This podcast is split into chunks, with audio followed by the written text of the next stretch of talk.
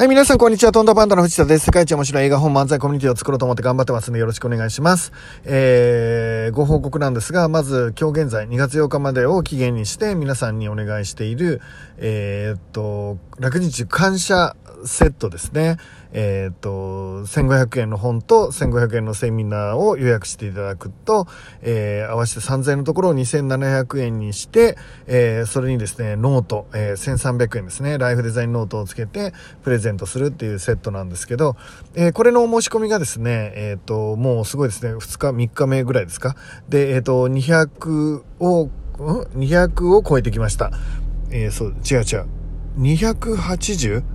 にまで、えっ、ー、と、登ってきましたね。えっ、ー、と、本当ありがとうございます。えー、とても、え皆さんのおかげでですね、えこんなに、え応援してくれる人がいるんだということで嬉しくなります。え必ず、えこの方にはですね、僕が一生かけてお礼をしていきますんで、楽しみにしていてください。で、ということでですね、今日は、あの、どんなお話をしたいかというとですね、あの、とにかく、まあ、誤解はされるんだけど、突っ切ろうぜっていう話。誤解はされるから、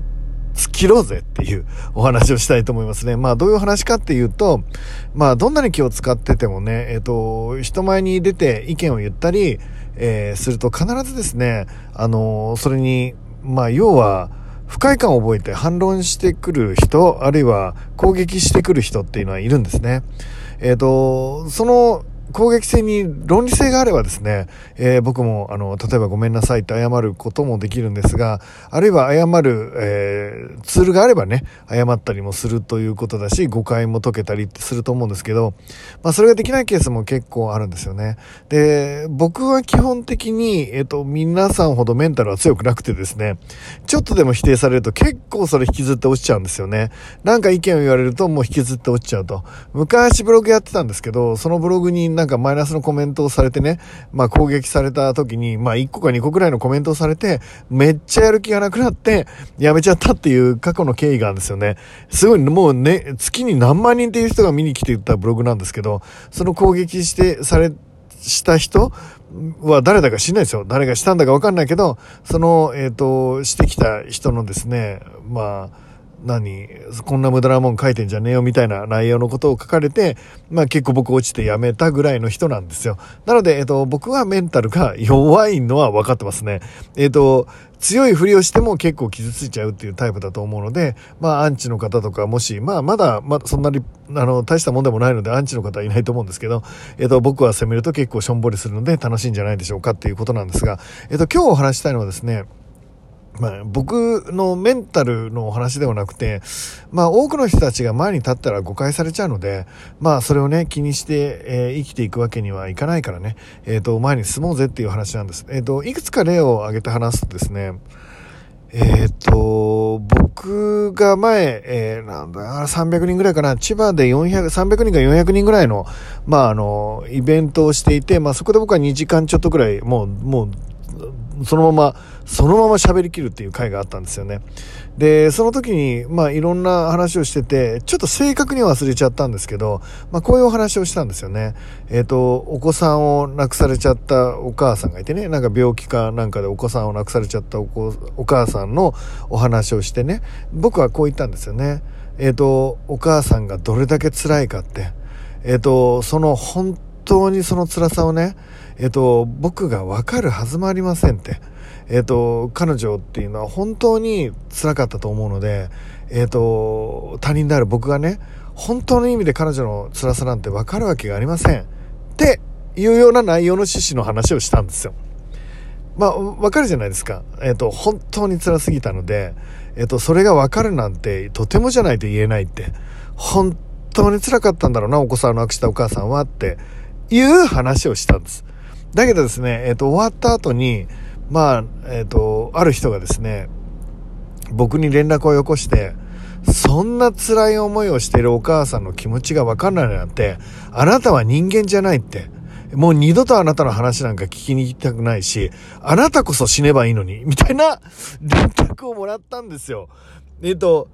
わかりますかね？趣旨違うでしょ？みたいな。えっと、文脈見ればわかるでしょって。その前後で僕がどれだけ、えっと、本当にこのお母さん大変だったと思うって。やっぱ子供を亡くしちゃっての本当大変だと思うっていうことをずっと言ってんですよ。ずっと言ってて、えっと、本当の意味で彼女の辛さなんかを僕なんかが別れるはずもあろうはずがありませんみたいな話をしたら、えっと、わからない、えー、気持ちがわからないんだ。あなた人間じゃないって言われたことがあるんです。えちょ、ちょっと今日聞いてる人はわかりますよね。でね、分かっ、その時分かったことは何かっていうと、えっと、まあ、こういう人は絶対いるっていうことですね。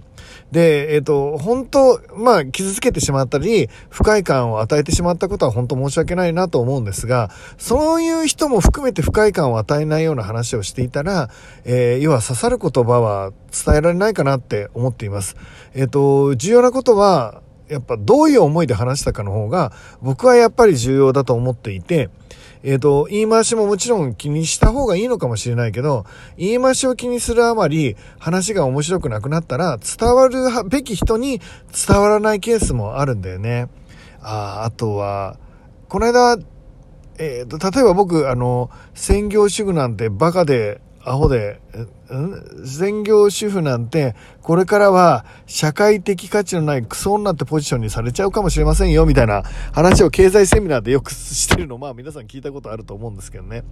で、僕は、えっ、ー、と、これを通して何が言いたいかっていうと、まああの、専業主婦っていうのは本当にバカだっていうことを言いたいわけではないんですよね。その前後の文脈を見てもらったら、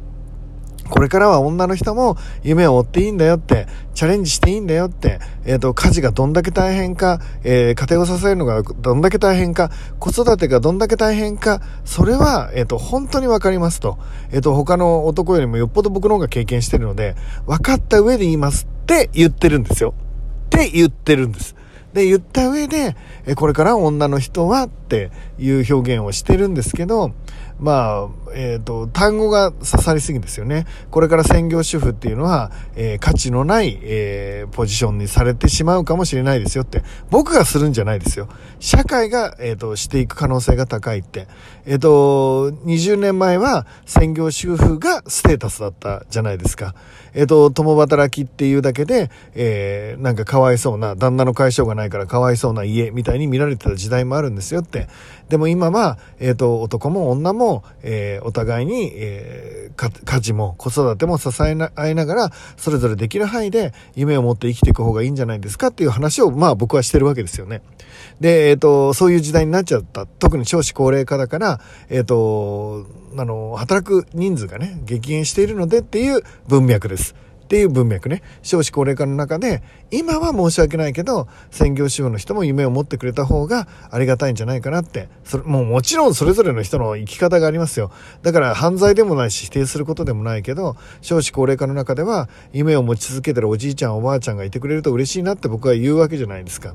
いや、もちろん夢を持ってないおじいちゃんおばあちゃんだって立派だし、えっと、何ですか、素晴らしいし、あの、尊敬に値する人たちですよ。え、ー、と、僕らを支えてきてくれたんだからね。でも、え、ー、と、少子高齢化の中では、なるべく年を取っても夢を持ち続けてくれる人の人口が増えなきゃダメでしょって、まあ、そういうお話ですよ。えー、その中で、ちょっと、あの、やっぱりとんがった言い方を、えしたいと思ってるので、専業主婦っていうのは、えステータスがなくなるっていう表現を僕はどうしても、えしてしまう時があるんですけど、これをね、悩んだ時があります。え特に、あの、昼にね、こういう話をすると、来てる人が本当に専業主婦の方がいるので、不快感を持つかもしれないっていうので、ちょっと柔らかくはもちろん昼はするんですけど、まあでもそれでもそれに近い表現を僕はしてるかもしれないですね。で、本当に、えー、その時にね、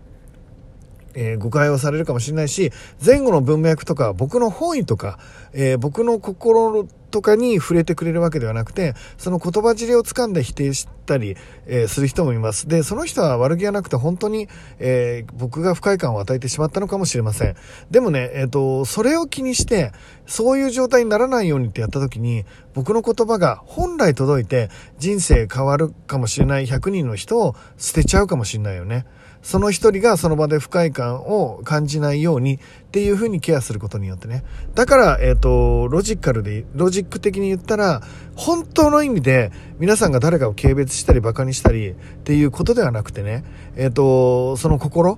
心の中では、えっ、と、尊敬して、あ、例えば僕、美容師とかを時々もう貧乏ゾンビの集合体でみたいな表現をするんですけど、えっ、と、誰よりも美容師の仕事を尊敬してるのは僕だし、えっ、と、美容師の友達が一番多いのも多分僕なんじゃないですか？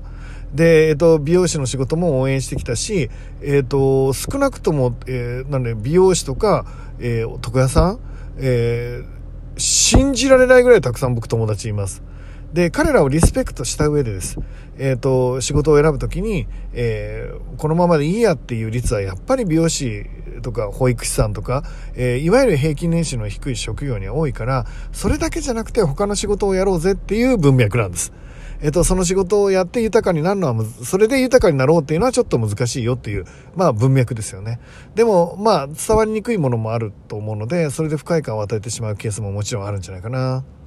で、まあ、とにかく言いたいことは、えー、そういうじ、えー、傷つけちゃうかもしれないけど、えー、それでね、丸まった言葉を言ってしまうと、皆さんの言葉は誰にも通じない。えっ、と、誰も傷つけないけど、誰も不快感を与えないけど、誰も幸せにしない。えー、そういう言葉になっちゃう時もありますよっていうことですね。まあ、あの、僕がどんどんあの汚い言葉を言えっていうわけにはいかないので、えっ、ー、と、そういうのを気にしてたら、本来あなたのやりたかったことは止まってしまいますよっていうお話でした。えー、ということでですね、えっ、と、今ですね、感謝セット皆さんに届けたいと思ってます。え天気もずっといいしね、今日は寒いかと思ったら結構暖かかった